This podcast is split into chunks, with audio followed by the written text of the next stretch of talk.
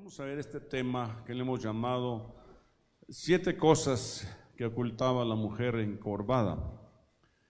Eh, estoy hablando a la mujer, ¿verdad? Pero no porque haya sido el Día Internacional de la Mujer, o también, ¿verdad? Sino estoy hablándole a la iglesia. La iglesia es una mujer. Y eh, días pasados, en semanas anteriores, hablábamos acerca de eh, cómo Jesús preparó a siete mujeres. Y esas siete mujeres, tipología de las siete iglesias. ¿Verdad? Hoy vamos a hablar a la mujer, ¿verdad? Que es la iglesia y que hoy eh, está representada por cada uno de ustedes aquí. Y la iglesia es una mujer, ¿verdad? Aunque aquí hay varones, pero creo que comprenden todo esto, ¿verdad? Somos una mujer, la iglesia es una mujer. Y la cabeza de, ese, de esa iglesia es Jesucristo.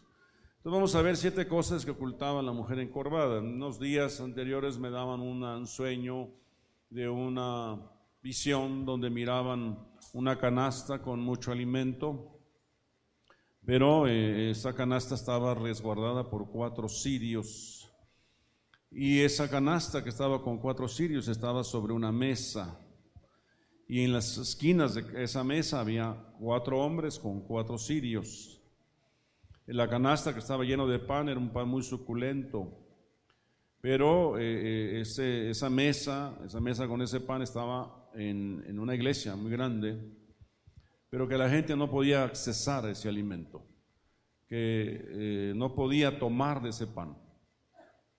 Incluso algunos que llegaron a acercarse a querer agarrar la lámpara se apagaba, o el cirio, o la vela que estaba encendida. De tal manera que en la visión miraban cómo la gente se iba, se retiraba decepcionada eh, eh, por no haber podido comer ese pan.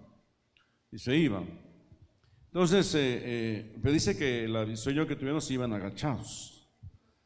Definitivamente que el único que puede sanar a la, iglesia encorvada es Jesucristo, a la mujer encorvada que es Jesucristo, ¿verdad? Eh, entonces eh, de ahí tomé un poquito de inspiración para este tema. Desde luego que eso, eso yo lo interpreto como una, una oposición para que la palabra llegue al pueblo, para que usted tenga acceso a la palabra. Y lo relaciono con el viaje que vamos a tener en estos días ¿verdad? Venezuela, eh, nuestro apóstol Joel Hernández y, un servidor, porque vamos a llevar pan, vamos a llevar alimento, vamos a llevar bendición. Pero hay algo que puede estarse oponiendo para que otros reciban este alimento.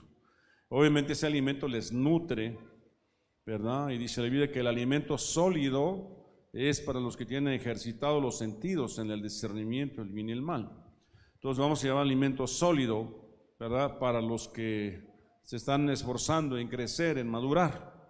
Quizás también llevemos algún alimento ligero para los que están pequeños, ¿verdad? Para el que es niño, dice la Biblia que desead como niños la leche espiritual no adulterada para que por medio de ella crezcáis para salvación.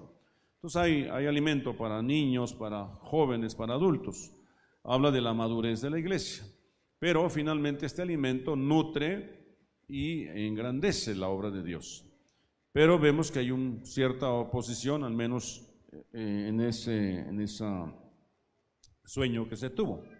Amén. Ahora, ¿por qué la iglesia está encorvada? ¿Por qué la iglesia está agachada? ¿Se acuerdan de Pedro cuando le, le dice eh, Jesús, ¿quién dicen ustedes que soy? Él dice, tú eres el Hijo del Dios Altísimo. Y Jesús le contesta, bienaventurado eres Simón, porque eso no te lo reveló ni carne ni sangre, sino mi Padre que está en los cielos. ¿Se acuerdan? Pero casi enseguida vemos a Jesús hablando con Pedro, diciéndole que iba a ir a, esta Jerusalén, pero que le esperaban torturas y, aflicciones, que eh, él hablaba de su muerte. Pero entonces Pedro le dice, no, Señor, no hagas tal cosa, no vayas a Jerusalén. Entonces Jesús discierne y le dice, apártate de mí, Satanás. Pon los ojos en las cosas de arriba y no en las cosas de abajo. ¿Por qué la iglesia a veces camina agachada? Porque está poniendo los ojos en las cosas de abajo y no en las cosas de arriba. Amén. Entonces es importante que hoy llame yo la atención que la palabra nos llame la atención, o sea que no miremos, ¿verdad?, las cosas que perecen, sino las que permanecen para vida eterna. Que no estemos mirando las cosas materiales, las cosas circunstanciales. Dios está por encima de las circunstancias y de las cosas que estén sucediendo a nuestro alrededor. Aún por encima de un examen en la primaria, en la secundaria, ¿verdad? Aún por encima de un jovencito que le pueda estar haciendo bullying a otro. Dios está por encima de todo. Y Él va a responder a aquel que clame y que confíe en Él, que ponga su mirada en las cosas de arriba. Amén.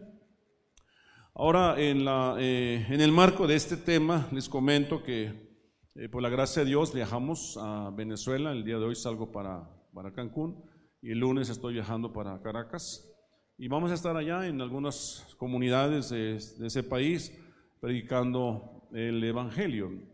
Entonces eh, es una, eh, una, oportunidad gloriosa que Dios nos da de poder llevar da una palabra a esa nación, a esa ciudad, a ese pueblo, a ese país que está muy necesitada, ¿verdad? Eh, hay una crisis humanitaria muy fuerte en ese lugar, hay una crisis social muy fuerte, una crisis sanitaria muy fuerte, una crisis económica muy fuerte, una crisis política muy fuerte. O sea, es un país con muchas necesidades. ¿verdad? Y nosotros tenemos, llevamos la respuesta. ¿Está de acuerdo?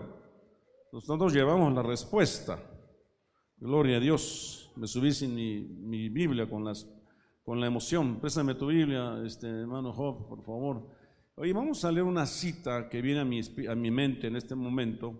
Es un pasaje de Eclesiastés. De Eclesiastés, capítulo 5. Ah, muchas gracias. ¿Es la de Job? Ah, porque está habla solita, ¿verdad, hermano Sí, sí, sí, vamos a, vamos a ver. Eclesiastés capítulo 5. Gloria a Dios, aleluya. Amén. A ver, gloria a Dios. Amén. Este no trae Eclesiastés, hijo. Ah, sí, sí trae. Sí trae. Gloria a Dios. Dice, dice así, em, verso 1, verso 1.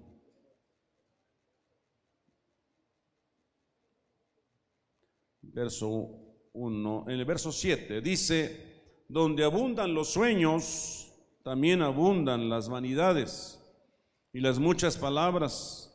Mas tú, ¿qué dice ahí? Eric, teme a Dios, teme a Dios. Mas tú, teme a Dios. Entonces, cuando abundan los sueños, también abundan las vanidades y las muchas palabras, mas tú teme a Dios. A veces estamos tan absortos en las cosas terrenales, soñamos cosas terrenales, abundan las vanidades, queremos un carro, una casa, un mueble y muchas palabras pero tú teme a Dios. Es importante que no perdamos de vista el temor a Dios. Y luego dice, si opresión de pobres y perversión de derecho y de justicia vieres en la provincia, no te maravilles de ello, porque sobre el alto vigila otro más alto y, y uno más alto está sobre ello. Aunque uno se puede maravillar de ver tanta injusticia que puede haber en ese país, pero el Señor dice, dice, no te maravilles de ello. Dios está por encima de esas circunstancias. Dios está por encima de cualquier cosa, ¿verdad? Que vea nuestros ojos y a veces nuestros ojos y el corazón pueda tropezar en ello. Uno puede decir, ¿qué voy a hacer? Esta situación está muy terrible. ¿Qué voy a hacer con esta pandemia? ¿Qué voy a hacer con este problema? ¿Verdad? Pero Dios dice, no te maravilles. ¿Por qué? Porque sobre un alto vigila otro más alto y uno más alto está sobre ellos. Y ese es Dios. Y entonces yo entiendo que el Señor nos envía porque Él es más alto que los problemas de Venezuela. Y Dios nos envía, ¿verdad? A nuestro apóstol Joel y a mi persona ¿verdad? Para hacer algo allá. Una, eh, aquel siervo eh, centurión que dijo a Jesús, ¿verdad? Yo soy un hombre bajo autoridad y tengo autoridad, ¿se acuerda? Le dijo, solo di la palabra, mi siervo sanará. Entonces vamos a declarar una palabra a esa nación. Y esa palabra tiene poder. Amén. Quiero que usted vea esa visión, vea y contemple cómo Dios contempla las cosas. Lo que para el hombre es imposible, para Dios es posible. Amén. Entonces somos hombres naciones. Hemos sido naciones y hemos hecho cosas y han ocurrido cosas. Y en ese mismo plano voy, aunque voy con mucho temor y temblor en mi corazón. Porque no podemos ir en nuestras fuerzas, vamos en las fuerzas de nuestro Dios y de una iglesia que está orando y que nos está enviando. ¿Verdad? Con sus oraciones, con, sus, con, su, con su obediencia, con la educación cristiana que ha recibido, con la buena conducta, el buen comportamiento, eh, usted nos está enviando. Amén. Con su temor reverente está usted enviándonos y nosotros vamos confiados. Imagínense que yo vaya y diga, ay Señor, pero no se me vaya a echar aquí, ¿verdad? Un problema en la iglesia. No, vamos confiados. Hemos trabajado, el Espíritu Santo ha trabajado, Él ha hecho una obra en esta iglesia y usted siga firme en ese camino. Amén. A menos que esté usted caminando encorvado. A menos que usted tenga sus ojos puestos en la tierra. Amén. Ponga los ojos en las cosas de arriba. ¿Está de acuerdo conmigo? Siete cosas que ocultaba la mujer encorvada.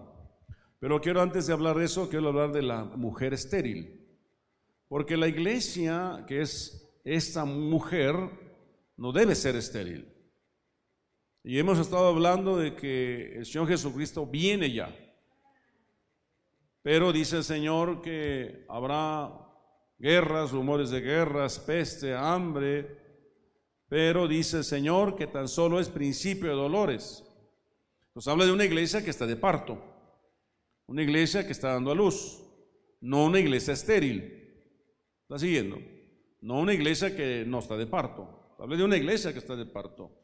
Entonces, usted es una iglesia que está de parto. Y, y estamos en vísperas de que demos a luz. Que demos a luz ¿verdad? Queremos dar a luz a nuestros hijos, que se conviertan al Señor, que el esposo se convierta. Les queremos dar a luz que nuestros vecinos conozcan a Cristo, ¿verdad? Que nuestro Padre finalmente eh, sirva a Dios, qué sé yo. Tenemos muchas cosas que queremos dar a luz. Amén. Eh, y lo vamos a hacer porque Dios está con nosotros. A menos que seamos una mujer estéril. Ahora, ¿por qué una mujer puede, estéril, puede ser estéril? Vamos a ver. Quiero siete mujeres estériles en la Biblia, lo voy a pasar un poquito rápido. Miren esa fotografía, ¿verdad? De una mujer embarazada abrazando un huevo, un huevo que ya está rompiéndose, ¿verdad? Como que o se golpeó o va a dar a, va a, dar a luz, ¿verdad? Génesis 16.1 dice, y Saraí, mujer de Abraham, no le había dado a luz hijo alguno, y tenía ella una sierva egipcia que se llamaba Agar. Entonces, Saraí era una mujer estéril, ¿verdad? Pudiera ser que haya iglesias estériles, ¿no? O iglesias que estén abortando. Yo conozco, conocido en mi, trayectoria ministerial, iglesias que están a punto de abortar. Y me ha tocado ir a declarar, a profetizar sobre esas iglesias, a poner orden. Y la iglesia no abortó, la iglesia siguió. Y ahí están las iglesias sirviendo a Dios. Pero diversas circunstancias pueden hacer que una iglesia aborte. Es decir, que se cierre, que no siga adelante. Entonces esta iglesia, si nosotros somos una iglesia Saraí, ¿verdad? Que en un tiempo pudiera no haber tenido hijos, eh, Oremos a Dios para que Dios nos dé un hijo en nuestra vejez, Y no uno, sino muchos. Que eh, dar a luz hijos podría significar ganar almas para Cristo, podría significar levantar otras iglesias, ¿verdad? En otros lugares. Para ello necesitamos formar ministros, siervos, siervas, misioneros, pastores, para enviarlos a predicar el Evangelio. Es necesario. Es necesario. Años atrás yo viajé al país de Colombia Y yo le decía, Señor, ¿para qué quieres que vaya a Colombia? Yo no quería ir a Colombia. Después de muchas eh, eh, situaciones y circunstancias, viajé a Colombia. Y estando allá me enteré de la situación de un grupo llamado ASFAR, que tenía aprisionados a mucha gente, y entre ellos a una mujer llamada Ingrid Betancourt, que había sido candidata a la República de, Colombia. Entonces yo eh, oré por esa situación, hice una oración muy sencilla. Oré por la libertad de esa mujer y su equipo. No pasó nada, terminó mi viaje, regresé a México. Al año siguiente me invitan a ir a Ecuador. Y yo decía, no quiero, no quiero ir a Ecuador. No quiero ir a Ecuador. Señor, ¿para qué me llevas a Ecuador? Me, duermo y al día siguiente a levantar, mi esposa prende la televisión y la primera noticia que anunciaron fue que Ingrid Betancourt estaba siendo liberada junto con otros funcionarios eh, eh, políticos y han sido liberados en un esfuerzo eh, que hizo, me parece que Francia con Colombia, y los liberaron sin una sola bala. Engañaron a las FARC y lograron sacar a esas personas de ahí. Y entonces estaban celebrando el gobierno de Colombia la liberación de Ingrid Betancourt. Yo me quedé sorprendido, que no tuve palabras para decir, Señor, está bien, voy a Ecuador. Y había un problema para ir a Ecuador. El problema era que había que sacar visa. Y yo eh, me sentía abrumado por, por esos trámites. Y entonces casi enseguida el presidente Correa visita México habla con el presidente de México y anuncia que quitaba la visa de Ecuador, para que todo aquel que quisiera viajar a Ecuador pudiera viajar. Así que yo viajé con el beneficio de no sacar visa. Ya que estaba yo allá, dije, ahora, ¿qué hago yo aquí, Señor? Entonces me entero que había elecciones. Habían varios candidatos a la presidencia de Ecuador, entre ellos la reelección de Correa. Entonces eh, eh, oré por esa situación ¿verdad? Regreso a México y después me entero que Correa quedó ratificado como presidente de esa nación. En el marco de algunos, algunos siervos que habían profetizado que una de las candidatas femeninas iba a ganar, cosa que no ocurrió. Eh, entiendo que Dios eligió a Correa por alguna razón. Entonces, eh, eh, uno necesita dar a luz, necesitamos dar a luz. Dice la Biblia Dice, concebirá Dios en un día una nación. Dice la Biblia, concebirá Dios una nación en un día. Nacerá una nación en un día, dice Isaías, nacerá una nación en un día. ¿Podrá nacer Venezuela de una visita como esta? ¿Podrá nacer? Yo creo que sí. Yo creo que sí. Dios tiene poder para eso. Sara era una mujer estéril y Sara era estéril y no tenía hijos. Sin embargo, ¿verdad? Eh, Abraham y Sara eran, eran, gente de Dios, que aunque ya viejos, Dios les prometió que tendrían un hijo en su vejez. Y Dios cumple su palabra. Pasaron veintitantos años para que Abraham viera cumplimiento de esa palabra en él. Tuvo a su hijo y todavía antes de ese hijo tuvo un hijo de la carne, ¿se acuerda? Pero Abraham tuvo un hijo de Sara ya en su vejez. Abraham tenía 100 años cuando Sara tenía 75, si no me equivoco, y tuvo así, o 90, ahí estoy un poquito desfasado. Rebeca, y oró al Señor en favor de su mujer porque ella era estéril. Y lo escuchó el Señor y Rebeca, su mujer, concibió. Habría que orar porque la iglesia se embarace, habría que orar porque la iglesia conciba y dé a luz un hijo. Son años que hemos tenido orando por una iglesia que dé a luz, una iglesia del discipulado, una iglesia de la oración, una iglesia de la alabanza, una iglesia del evangelismo, una iglesia de las misiones. Hemos orado por una iglesia apostólica, hemos orado por una iglesia eh, que va a las naciones y eh, hemos dado a luz a esos hijos. Y dice que eh, su esposo, ¿verdad? Isaac oró por Rebeca y tuvo dos hijos, ¿se acuerda, verdad? Jacob y Esaú. Raquel, dice, vio el Señor que Lea era aborrecida y le concedió hijos, pero Raquel era estéril. ¿Quién es el que concede hijos? Es solamente Dios. Dios te da hijos, Dios te da iglesias, Dios te da naciones si Él quiere. Salmo 2 dice, pídeme por herencia las naciones y te daré las naciones. Podemos pedir por Venezuela. Y Dios nos puede entregar Venezuela. Vio el Señor que le era aborrecida y le concedió hijos, pero Raquel era estéril. Raquel fue estéril. Sin embargo, Dios le concedió un hijo. Después de los hijos que Lea tuvo, después de los hijos de, Sil, de Bilja, su sierva, después de los hijos de Silpa, la sierva de, de, Lea, Dios le concedió hijos a Raquel. Y ahí tuvo a José y después murió cuando tuvo Benjamín, ¿se acuerdan? Pero es es eh, eh, ejemplos de mujeres estériles, pero yo hablo de iglesias estériles. No seamos una iglesia estéril. Oremos a Dios para no ser estériles. Debemos dar fruto, una iglesia que se fructifica. Cuando el Señor bendijo al hombre, dijo, fructificaos y multiplicaos y sojuzgar la tierra, henchid la tierra. Entonces usted está llamado a fructificar. Amén. Fructificarse eh, en amor, en, frutos del Espíritu, pero también en almas. Amén. La esposa de Manoa, jueces 13.2, y había un hombre de Sora de la familia de los Danitas, el cual se llamaba Manoa. Su mujer era estéril, no había tenido hijos. Pero por alguna razón el Señor le concedió a ellos un hijo y un ángel vino a hablarles que tendrían un hijo y por lo tanto tendría que consagrarse desde antes de su nacimiento sin tomar sidra, sin tomar vino. Porque el hijo que tendrían sería Nazareo. Dice como que hasta para tener un hijo hay que consagrarlo, hay que estar orando. Para casarte tienes que orar por la pareja, no la primera que pase. ¿No? Y, y si casado quieres tener un hijo, desde antes se ora por los hijos que me vas a dar y que sea el hijo, ¿verdad? Que Dios quiera entregarte. Y Dios le dio ese hijo, un libertador de Israel.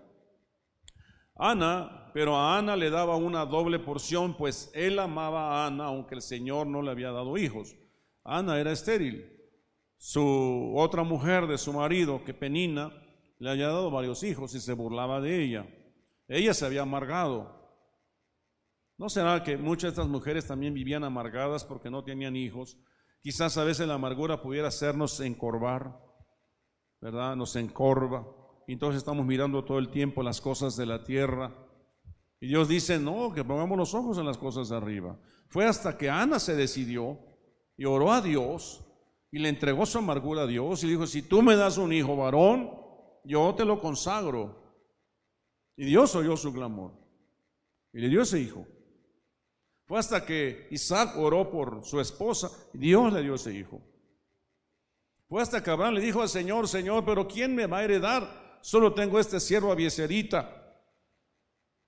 Y dijo, tendrás un hijo en tu vejez. Es importante poner los ojos arriba. Dios nos va a conceder. Esta iglesia es una iglesia, ¿verdad? Eh, además de que Dios la ha eh, bendecido con un manto apostólico y profético Hemos levantado iglesias, hemos levantado obras, tenemos obras misioneras, algunas, ¿verdad? Pero nunca hemos dado a luz una nación. Tenemos que dar a luz una nación. Amén. Gloria a Dios.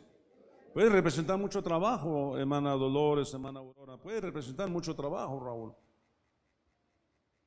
Porque puede ser que sea como el, como el que está en el, picadero toreando a los toros y todos diciendo, ole, ¿verdad? Pero ninguno se mete al, al, ruedo. Hay que meterse al ruedo. Hay que meterse al ruedo. Y todo empieza desde servir, empezar a servir, empezar a consagrar mi vida para servir. Y a Dios hará la obra a su tiempo. Me preparo. Todo eso incluye. Ana tuvo a Samuel, ¿verdad?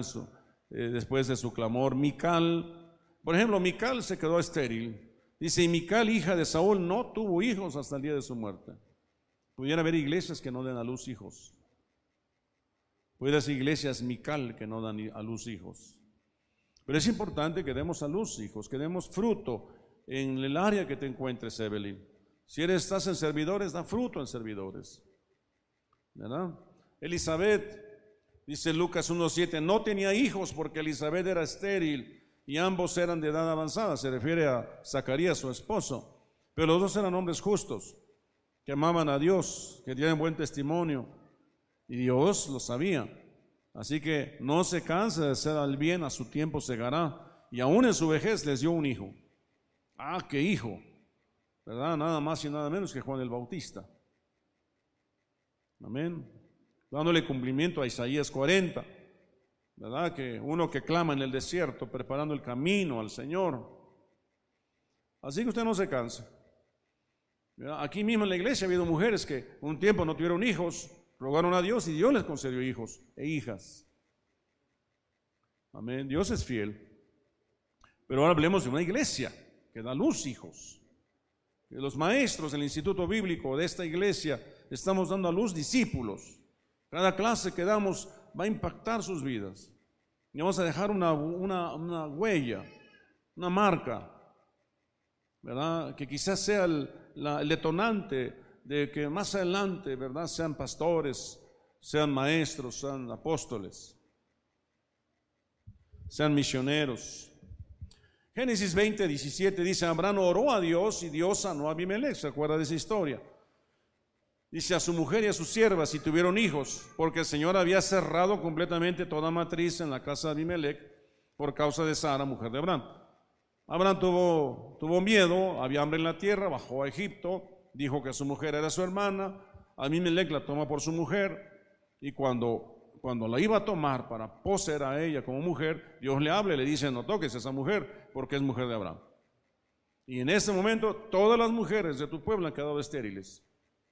A veces habría que preguntarse por qué viene la esterilidad. Habría que preguntarnos. Y muchas veces viene por maldiciones ancestrales por ataduras, por ligaduras. Hay mujeres que han dicho, yo nunca voy a tener un hijo. Habrá iglesias que digan, yo nunca voy a tener una iglesia. Yo a mí no, las, las misiones no se me dan. Habrá iglesias que digan, yo evangelismo no me gusta. Habrá iglesias que digan eso. ¿No estarán haciéndose estériles? Habla de los eunucos. Hay eunucos que nacen eunucos, eunucos que se hacen, que los hacen eunucos, dice. Habrá iglesias eunucas que no, no pueden reproducirse. Hoy en el tiempo de la modernidad, donde ahora todo es, es este, ingeniería genética, ¿verdad? Ahora se puede producir todo, aunque sea híbrido. Híbrido quiere decir que no se puede reproducir. La intención es que Dios quiere reproducirse. Amén. Gloria a Dios o no gloria a Dios. Aún con esta, con esta eh, con la edad que uno pueda tener, ¿verdad? Y con la situación de salud que pueda tener, Dios se pide glorificar. Dios se glorifica en el que Él quiere. Amén. Entonces, ese fue un caso de esterilidad, fue hasta que, hasta que Abraham oró y la esterilidad, la maldición de esterilidad se fue, y entonces las mujeres procrearon hijos. Importancia de que oremos, ¿verdad? Por esta iglesia y oremos también por Venezuela. Siete cosas que ocultaba la mujer jorobada. Lucas 13 dice, había allí una mujer que durante 18 años había tenido una enfermedad causada por un espíritu. ¿No será que hay cosas que son causadas por espíritus inmundos? Han estado estorbando la multiplicación, la fructificación de una iglesia. O apliquémonos a la familia o una persona. ¿Verdad? Dice, estaba encorvada y de ninguna manera se podía enderezar. Habrá cosas que nos han encorvado y de ninguna manera nos podemos enderezar. Esta mujer estaba encorvada porque tenía una enfermedad que había sido causada por un espíritu. Habrá, habrá eh, alguna etapa de nuestra vida eh, eh, de un espíritu vino a, a poseer nuestra vida y hemos estado estancados. No hemos podido avanzar porque no hemos querido y hemos caminado encorvados, viendo nuestra circunstancia en lugar de estar por encima de la circunstancia. Encorvada viene la palabra suncupto, que significa agacharse totalmente, ser vencido completamente, andar encorvado. Puede ser que las deudas nos encorven, ¿verdad? Eh, eh, acuérdense que hay que separar lo importante de lo urgente. A lo mejor dejaste de hacer lo importante y ahora es urgente que pagues tres, cuatro meses de luz, ¿verdad? Y ahora te sientes encorvado y agobiado con el estrés hasta arriba. Habrá iglesias que estén con el estrés también, ¿verdad? Que han perdido la visión. eh, esta mujer estaba vencida completamente por un espíritu de mal. De ninguna manera se podía enderezar, ¿verdad? Dice anacupto, es otra derivada, significa desdoblar, levantarse, alegrarse, enderezarse. De ninguna manera podía enderezarse. Anacupto. Veamos siete cosas que ocultaba esta mujer. Número uno, ocultaba sus pechos, ocultaba su fruto. ¿Qué ocultamos cuando nosotros nos encorvamos porque una situación familiar, una situación económica eh, eh, eh, nos, ha tomado presa y ese espíritu por ejemplo, un espíritu de, temor al COVID. ¿Cómo le llaman ese? Eh, eh, ¿Cómo? Ansiedad, ¿cómo se puede llamar eso? Una paranoia por el fobia al COVID, por ejemplo. Sí, claro que tenemos que seguir guardando, ¿verdad?, el protocolo, pero, pero avanzamos lo que significa los pechos en la Biblia. Los pechos simbolizan la bendición de Dios. Génesis 49, 25 dice, por el Dios de tu Padre que te ayuda y por el Todopoderoso que te bendice con bendiciones de los cielos de arriba, bendiciones del abismo que está abajo, bendiciones de los pechos y del seno materno. Es la bendición que le profirió Isaac sobre su hijo Jacob. Habla de las bendiciones de los pechos. Pudiera ser que una iglesia está escondiendo sus pechos, ocultando sus pechos. Una iglesia, una iglesia, eh, eh, vea conmigo por favor, vea conmigo Ezequiel capítulo 16. Ezequiel 16. Gloria a Dios. Ya lo tiene. Eh, Dice así, dice, gloria a Dios, verso, verso 9, desde el 9 en adelante, dice, te lavé con agua y lavé tus sangres de encima de ti y te ungí con aceite. Y te vestí de bordado, te calcé de tejón, te ceñí de lino y te cubrí de seda te atavié con adornos y puse brazaletes en tus brazos y collar en tu cuello. Pero arriba dice el verso 8, y pasé yo otra vez junto a ti, te miré, y aquí que tu tiempo era tiempo de amores, y extendí mi manto sobre ti, cubrí tu desnudez, y te di juramento, entré en pacto contigo, dice Jehová, el Señor, y fuiste mía. Verso, verso 6, y yo puse, yo pasé junto a ti, te vi, sucia en tus sangres y cuando estabas en tus sangres te dije, vive. Sí te dije, cuando estabas en tus sangres, vive. Te hice multiplicar como la hierba del campo y creciste, te hiciste grande y llegaste a ser muy hermosa. Tus pechos se habían formado y tu pelo había crecido, pero estabas desnuda y descubierta. Habla de la, figura del pueblo de Israel, donde dice que primero la, la estaba muriéndose no la había ni fajado, dice. Todavía en sus sangres, como si hubiese recién nacido y alguien aventó a ese niño ahí a la basura. Pero él pasó y dijo, vive. Y dice que, que, creció, se fortaleció y volvió a pasar y encontró que había crecido, que su cabello había crecido y sus pechos habían crecido, que era hermosa. Me dice que enseguida dice que que la vio desnuda y descubierta y entró en pacto con ella, se casa con ella. Es una iglesia, una iglesia madura es una iglesia que tiene pechos, que sabe amamantar, que sabe alimentar a otros. En nuestra iglesia tenemos un curso básico, un manual que se llama leche espiritual. Y quienes lo dan son como nodrizas que están alimentando a los nuevos. Amén. Es una forma de, de estar nutriendo. Entonces, una de las cosas que la mujer encorvada, que una iglesia encorvada oculta es, es esa función de la maternidad, ¿verdad? De dar leche, ¿verdad? Amén. Vamos a la siguiente. Número dos, ocultaba su alegría, ocultaba su felicidad. Dice el pasaje que de ninguna manera se podía enderezar.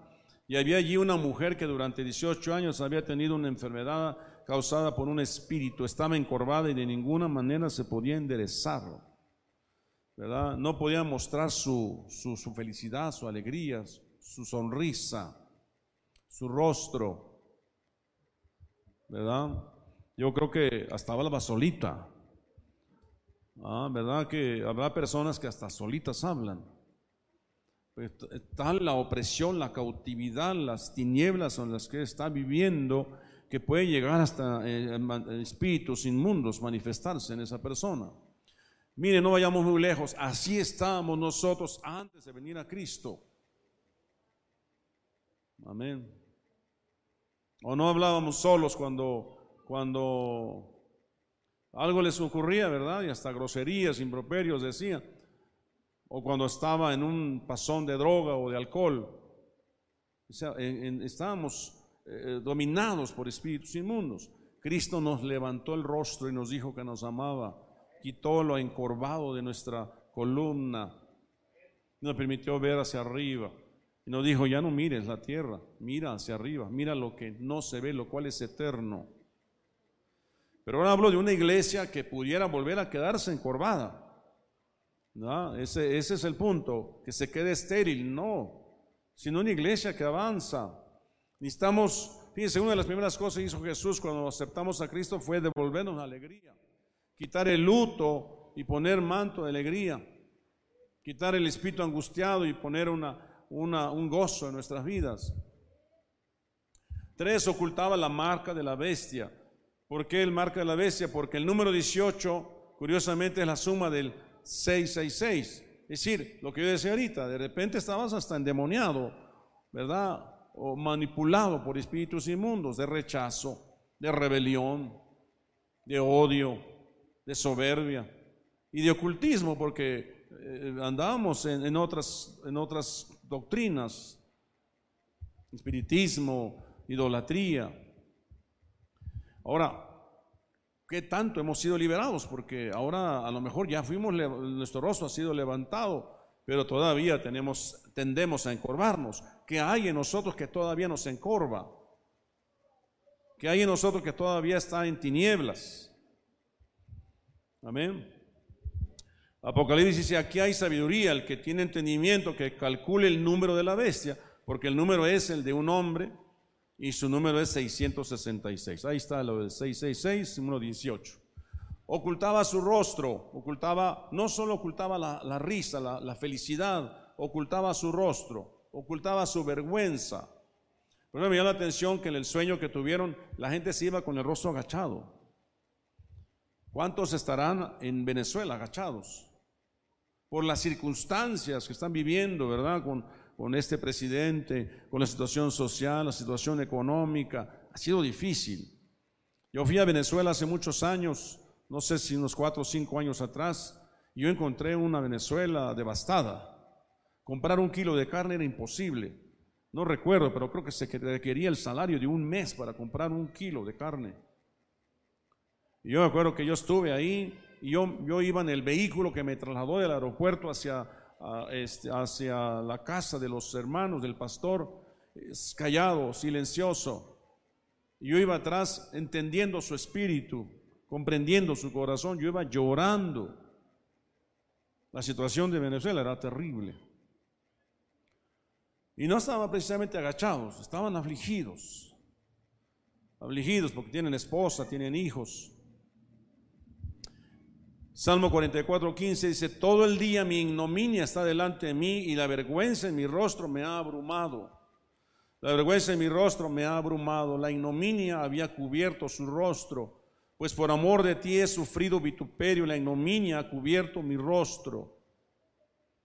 La ignominia, la vergüenza. Pero vuelvo a repetirles el pasaje de Eclesiastés, ¿verdad? Que leímos hace rato. Eclesiastés dice, si, ¿verdad? Eh, injusticia, tú miras, no te maravilles porque sobre un alto vigila otro más alto y sobre ese alto otro más alto. Así que nada les haga perder su paz, ¿verdad? Quizá alguna de las palabras que vamos a decir allá en Venezuela. Y hoy tenemos que decirles aquí también porque eh, eh, no estamos confiados, ¿verdad? Vamos a ir allá, ¿verdad?, a servir, pero también a veces la iglesia está así. Ocultaba un espíritu inmundo. ocultaba su verdadera condición espiritual. Lucas dice, había allí una mujer que durante 18 años había tenido una enfermedad causada por un espíritu inmundo. No, sé, un espíritu de rechazo, un espíritu de soledad, un espíritu de, autoconmiseración, eh, un espíritu de, de, muchas cosas, de fobias, de, triste, de miedos. La Biblia dice que la maldición no viene sin causa, a lo mejor es producto de una maldición. Proverbios 26, 2 dice, como el gorrión en su vagar y la golondrina en su vuelo, así la maldición no viene sin causa. Todos heredamos maldiciones ancestrales, generacionales y hemos vivido bajo esas maldiciones y no hemos roto esas maldiciones. Consecuencias también de pecados propios.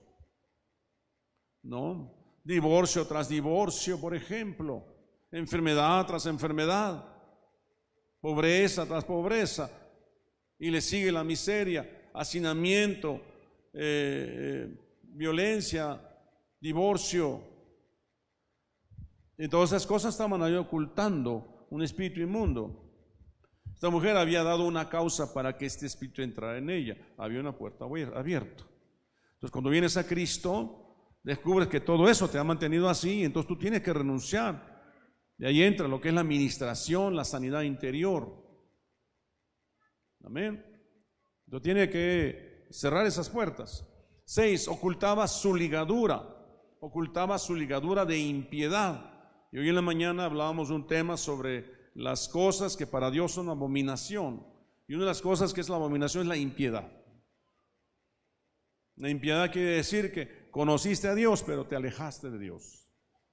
Dice Lucas, y esta que es hija de Abraham, a la que Satanás ha tenido atada durante 18 largos años, por eso era impiedad, porque era una hija de Abraham, pero Satanás la había atado 18 años.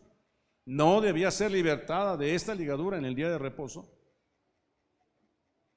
Entonces vamos nosotros a liberar una, una Venezuela que ha venido atada, ah, esclavizada desde muchos, muchos tiempos atrás. Su historia está llena de muchas injusticias. ¿Verdad? Dice Isaías 58, 6, ¿no es este el ayuno que yo escogí? Desatar las ligaduras de impiedad. ¿Habrá alguna ligadura de impiedad? ¿Qué es eso? No has perdonado a tu esposo, no has perdonado a tu esposa. Suéltala, perdónala deja libre, bendícela, porque eso es una ligadura de impiedad. Dice, soltar las coyundas del yugo. O sea, el yugo es esa esclavitud en que quieres tener a, una persona con acusaciones, con señalamientos. Y dice, deja, dejar ir libre a los oprimidos y rompe todo yugo. Déjalo ir libre, deja de señalarlo, deja de culparlo. ¿verdad? Suéltalo, bendícelo. Al soltarlo a él, te sueltas tú. Esta mujer tenía una ligadura de impiedad causada por un espíritu inmundo que entró cuando ella pecó. Siete, ocultaba su alabanza a Dios, ocultaba su devoción a Dios. Y se puso las manos sobre ella y al instante se enderezó y glorificaba a Dios.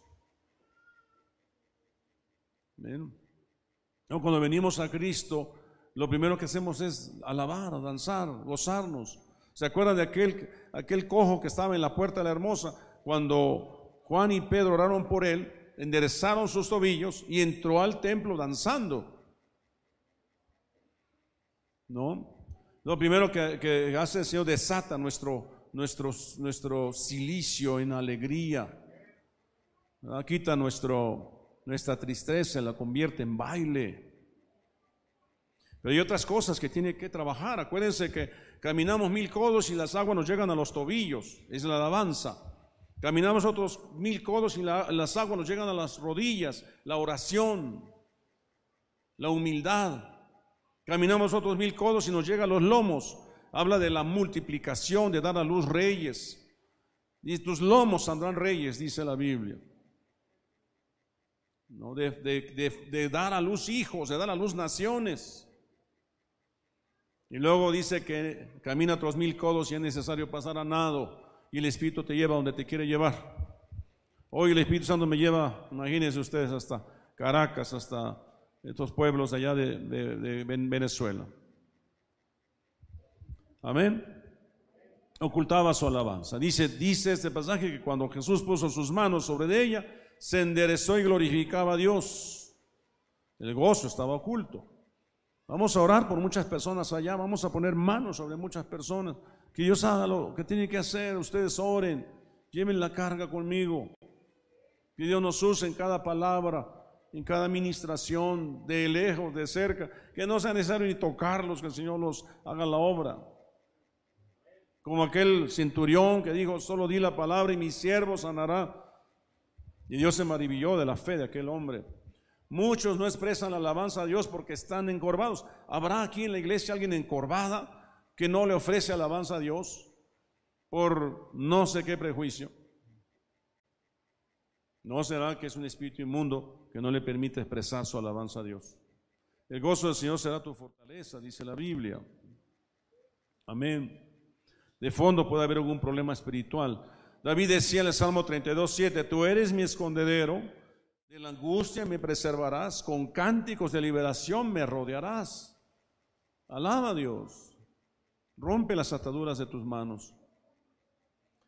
¿Verdad? Lucas dice, cuando Jesús la vio, la llamó y le dijo, mujer, has quedado libre de tu enfermedad, has quedado libre de tu azote. Entonces el Señor le respondió y dijo, hipócritas, no desata cada uno de vosotros su buey o su asno del pesebre en el día de reposo y lo lleva a beber. Esta mujer estaba atada a 18 años. ¿No?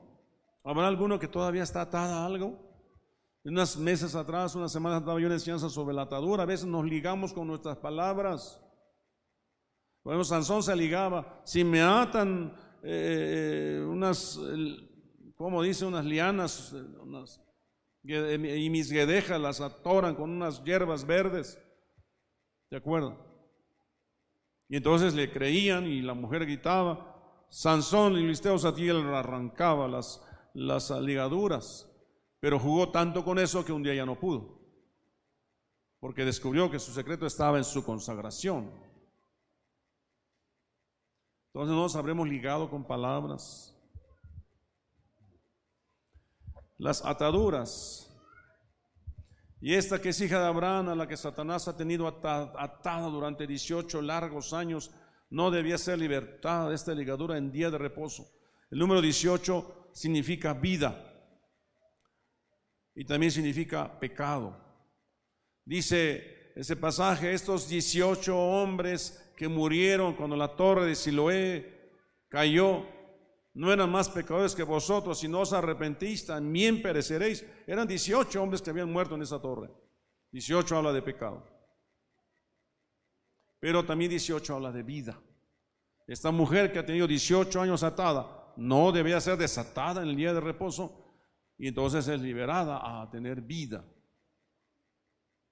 18 tiene ese, ese significado. Atadura, ataduras de traición, y los varones de Judá le dijeron, ¿por qué habéis subido contra nosotros? Y ellos respondieron, a prender a Sansón hemos subido para hacerle como él nos ha hecho. ¿Por qué subieron a prenderlo? Porque alguien había dado una, había traicionado. Y vinieron tres mil hombres de Judá a la cueva de la peña de Tam y dijeron a Sansón, ¿no sabes tú que los filisteos dominan sobre nosotros? ¿Por qué nos has hecho esto? Y él les respondió, yo les he hecho como ellos me hicieron. Ataduras de traición el espíritu de Judá fue el que entregó a José, por ejemplo, y Judá dijo a sus hermanos que ¿Qué ganaremos con matar a vuestros hermanos y ocultar su sangre? Venid, vendámoslo a sus ismaelitas y no pongamos las manos sobre él, pues es nuestro hermano. Judá traiciona. ¿Ha habido, ¿Habrá habido traición en Judá? La iglesia este tiempo es Judá, ni siquiera irá primero, Judá irá primero. La alabanza irá primero. El grupo de alabanza tiene que cuidarse de que no haya espíritus de traición, que son ataduras. Fue el que traicionó a Sansón, dice aquí otra atadura, uno de Judá traicionó a Sansón. Y si los varones de Judá le dijeron, ¿por qué habéis subido contra nosotros? Se disfrazó para estorbar como, con mujer, dice Génesis 38, 14. Entonces ella se quitó sus ropas de viuda y se cubrió con un velo, se envolvió bien y se sentó a la entrada de Naín, que está en el camino de Timnat, porque venía, veía que Sel había crecido y ella aún no le había sido dada por mujer. Cuando la vio Judá, pensó que era una ramera. Judá había subido, ¿verdad? Y ella era su nuera. Ella se había casado con uno de sus dos hijos, uno era On, y le llaman el pecado de Onan, de, eh, Onan se llamaba. Cada vez que tenía intimidad con su mujer, vertía afuera, dice la Biblia. Pero Dios lo mató por ese pecado. Entonces uno de sus hijos, uno de sus hijos de Judá, ¿verdad? Eh, eh, Judá se lo da para que prole a su hijo muerto. Pero hacía lo mismo y también Dios lo mató. Entonces había un tercer hijo que era Sela, pero era muy pequeño. Entonces Judá le dijo, cuando crezca te lo doy. Pero cuando creció no se lo quiso dar porque dijo, no sé que también muera. Entonces ella se viste de ramera, porque supo que su suegro subía a ese lugar. Tamar se llamaba ella, Tamar se llamaba. Y tuvo intimidad. Ella nunca supo que era su nuera. Quedó embarazada de, de Judá. ¿Verdad? Y después quiso regresar el báculo que está aquí. Quiso regresar el anillo que le había dejado como prenda para que le pagara. Mandó el becerro, pero no encontraron a la mujer. Y alguien le dijo, tu nuera está embarazada, maten a esa perversa. Y cuando llegaron a ella, dijo, de quién es, de quién es este báculo y este anillo, ¿verdad? Este cordón, son estos hijos. Y entonces él se entera y dice, más eh, más grande había sido la actitud de ella, más noble que la de él. Y entonces nacieron los hijos de Judá a través de Tamar. Hay una atadura ahí de, traición, de disfraz, ¿verdad? Eh, desvían al pueblo a pecar, si fornicas tú, Israel, o a lo menos no peque Judá, y no entréis en Gilgal, si subáis a Betnabén, ni juréis, vive Jehová, etcétera. Son ataduras diferentes por el pecado. Habrá ataduras en nosotros. Sustraían de la bolsa, Judá también, ¿verdad? Acuérdense Judas Iscariote, pero dijo esto no porque se preocupara por los pobres, sino porque era un ladrón y como tenía la bolsa del dinero, sustraía de lo que se echaba en ella. Judá, ten cuidado, Judá. No será que haya ataduras, que ya tienen 18 años ahí, por un espíritu inmundo que dejaste entrar por alguna cosa que te hicieron y creíste que era justo, atarte. Necesario romper, perdonar, soltar, dejar ir libre. Amén. Y vive, y que vivas.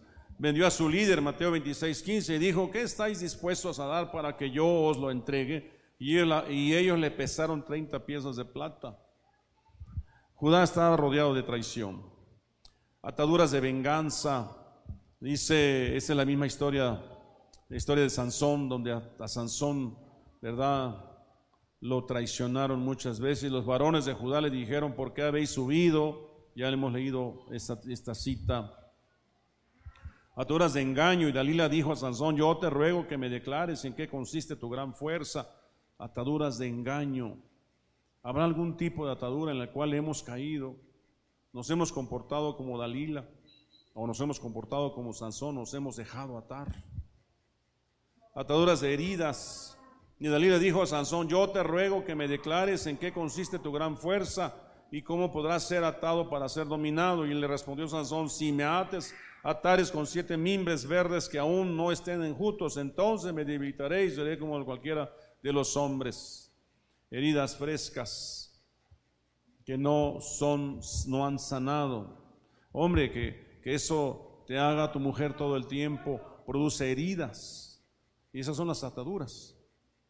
Pero ¿qué tienes que hacer? Soltar, bendecir, perdonar.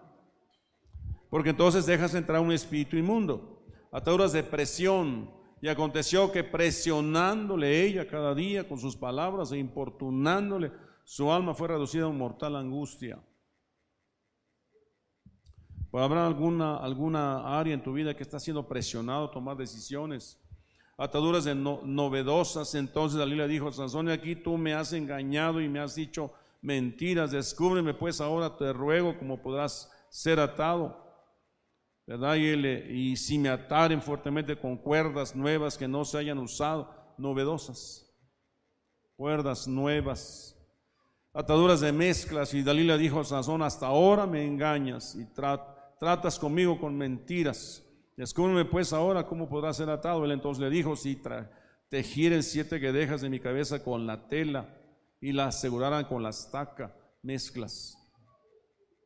Son figuras, desde luego. ¿Habrá alguna atadura por ahí en el alma, en el corazón? Ataduras de burla,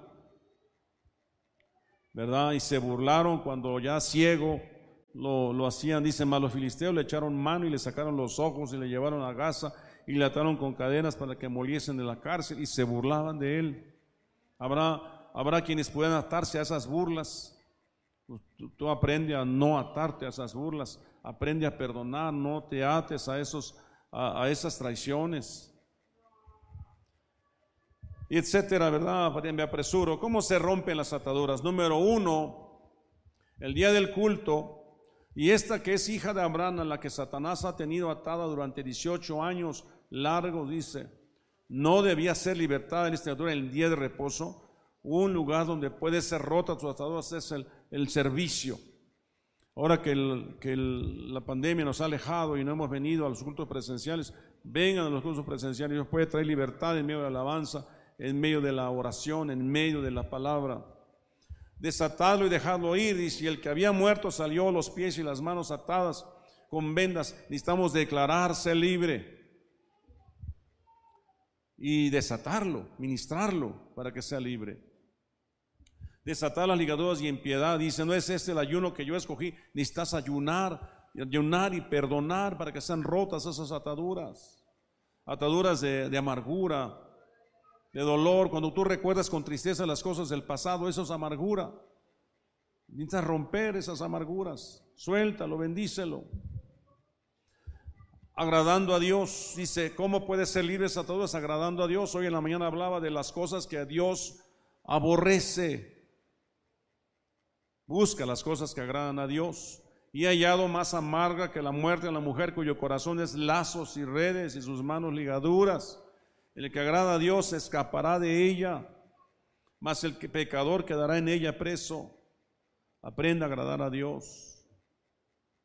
Aprenda a caminar en justicia, en rectitud.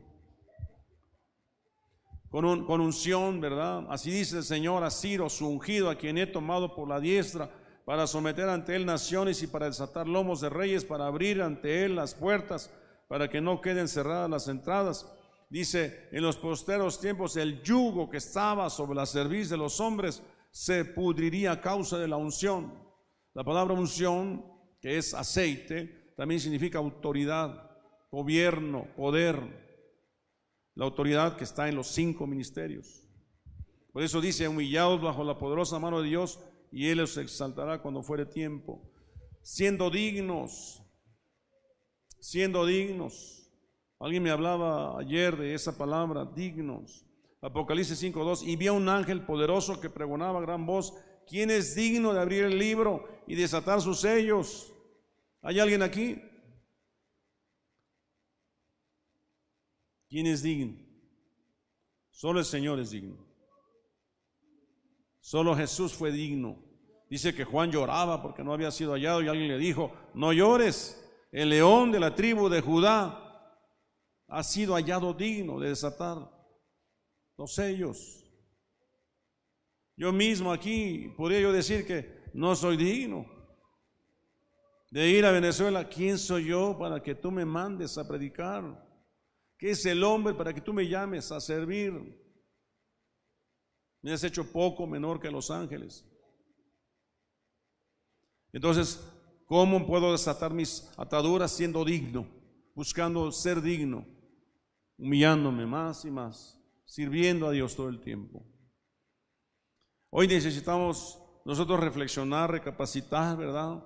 Si hemos estado encorvados, si no hemos dado a luz, si hemos estado estériles, si hemos estado ocultando los pechos, si hemos estado ocultando el rostro, hemos estado ocultando la, la alegría, la felicidad, si hemos estado ocultando ahí las tinieblas, espíritus inmundos, Necesitamos desatarnos.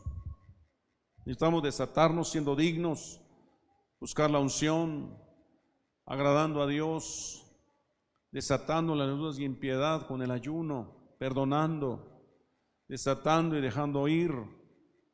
Deje ir libre, perdone, ¿verdad?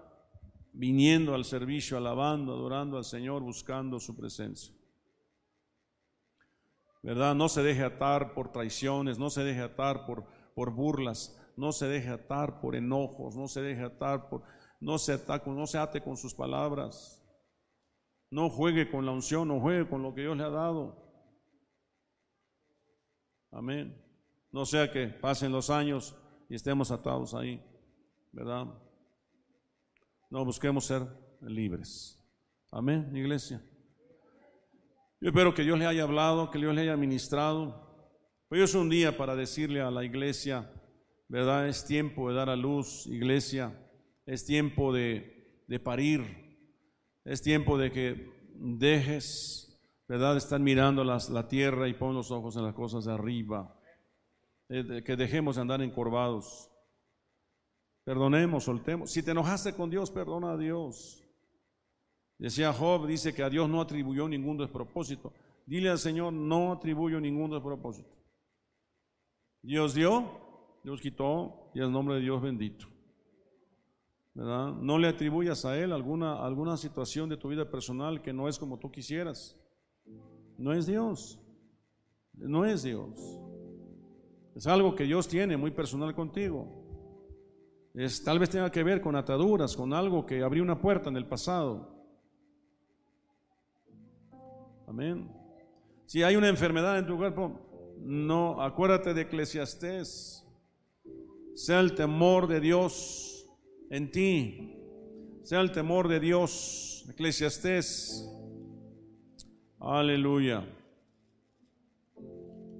Dice su palabra. Donde abundan los sueños, también abundan las vanidades, ni las muchas palabras. O sea, no hables mucho, porque te atas con tus palabras. Mas tú teme a Dios. Teme a Dios. Declara sanidad sobre tu cuerpo, declara sanidad sobre esos huesos. Declara libertad en esa situación o condición en tu vida. ¿No? La Biblia dice, me, dice, me pedirán las naciones y le daré por herencia a las naciones. Pide al Señor por la vida de tu hijo, tu hija, tu esposo, tu esposa. Y si vas a pedir, rompe las ataduras. Porque si no, no avanzamos. Dios abomina. Dios abomina aquellas cosas que son injustas. ¿Cómo podemos pedir por el bien de otros si estamos por otro lado deseándoles el mal? Es lo que Dios abomina. ¿Por qué se amotinan las gentes y los pueblos piensan cosas vanas? Se levantaron los reyes de la tierra y príncipes consultaron unidos contra Jehová y contra su ungido, diciendo, rompamos sus ligaduras, echemos de nosotros sus cuerdas. Son otras clases de ataduras. Liguémonos al Señor, atémonos a sus palabras. Pero ellos decían, rompamos nuestras ligaduras, rompamos las cuerdas. El que mora en los cielos se reirá, el Señor se burlará de ellos. Luego hablará a ellos en su furor y los turbará con su ira. Pero yo he puesto mi ley sobre Sión, mi rey sobre Sión, mi santo monte yo publicaré el decreto. Jehová me ha dicho, mi hijo eres tú, yo te engendré hoy. Pídeme y te daré por herencia a las naciones y como posesión tuya los confines de la tierra. ¿Cómo podemos pedir las naciones si estamos atados? ¿Cómo podremos pedir las naciones si estamos encorvados? ¿Cómo podemos conquistar si estamos esclavizados? Pero si hemos sido libertos, hemos sido liberados. Dice el Señor, mi hijo eres tú, yo te engendré hoy. Hoy, el Señor puede engendrarnos hoy. Si alguno tiene duda, el Señor hoy puede hacer un cambio. Dios puede hacer nacer una nación en un día. Puede concebirla en un día. Pídeme y te daré por herencia las naciones y como posesión tuya los confines de la tierra. Los quebrantarás con vara de hierro como vasija de alfarero los usarás. Dice, ahora pues, oh rey, reyes, sed prudentes, admitida amonestación, jueces de la tierra, servid a Jehová con temor y alegraos con temblor, honrad al Hijo para que no se enoje y perezcáis en el camino, pues inflama de pronto su ira, bienaventurados todos los que en él confían. Aleluya. Nosotros todo lo que hacemos lo hacemos en el nombre del Señor Jesucristo. Y la idea es honrarlo a Él todo el tiempo. Por eso es necesario que rompamos las ataduras. Todavía algo ahí rompe. Perdona. Hoy tenemos Santa Cena. Hoy tenemos que celebrar la cena del Señor libres. Tenemos que celebrar la cena del Señor sin ataduras, sin ligaduras. Hoy es el día. Con la mirada puesta en los cielos, en las alturas, creyendo al Señor lo que Él está haciendo y lo que hará a través de cada uno de nosotros. Aleluya. Póngase de pie y vamos a orar. Vamos a darle gracias a Dios. Hoy es el día. Este es el día que Dios ha escogido para traer libertad a su pueblo. Este es el día que el Señor nos libertará de las ligaduras, de las ataduras. Aleluya, es el día que el Señor dice desatando y dejarlo ir. Aleluya. Es el día que Él desata, que todos desatamos la liderazgo de impiedad, que quitamos el dedo acusador y que hoy perdonamos. Hoy nos volvemos al Señor agradándole agradando a Dios, aleluya, para escapar de todas estas cosas. Hoy buscamos la unción, la unción del Santo que es Jesucristo. Aleluya, hoy buscamos ser dignos, dignos de Él. Cierre sus ojos. Amantísimo Señor, te damos gracias.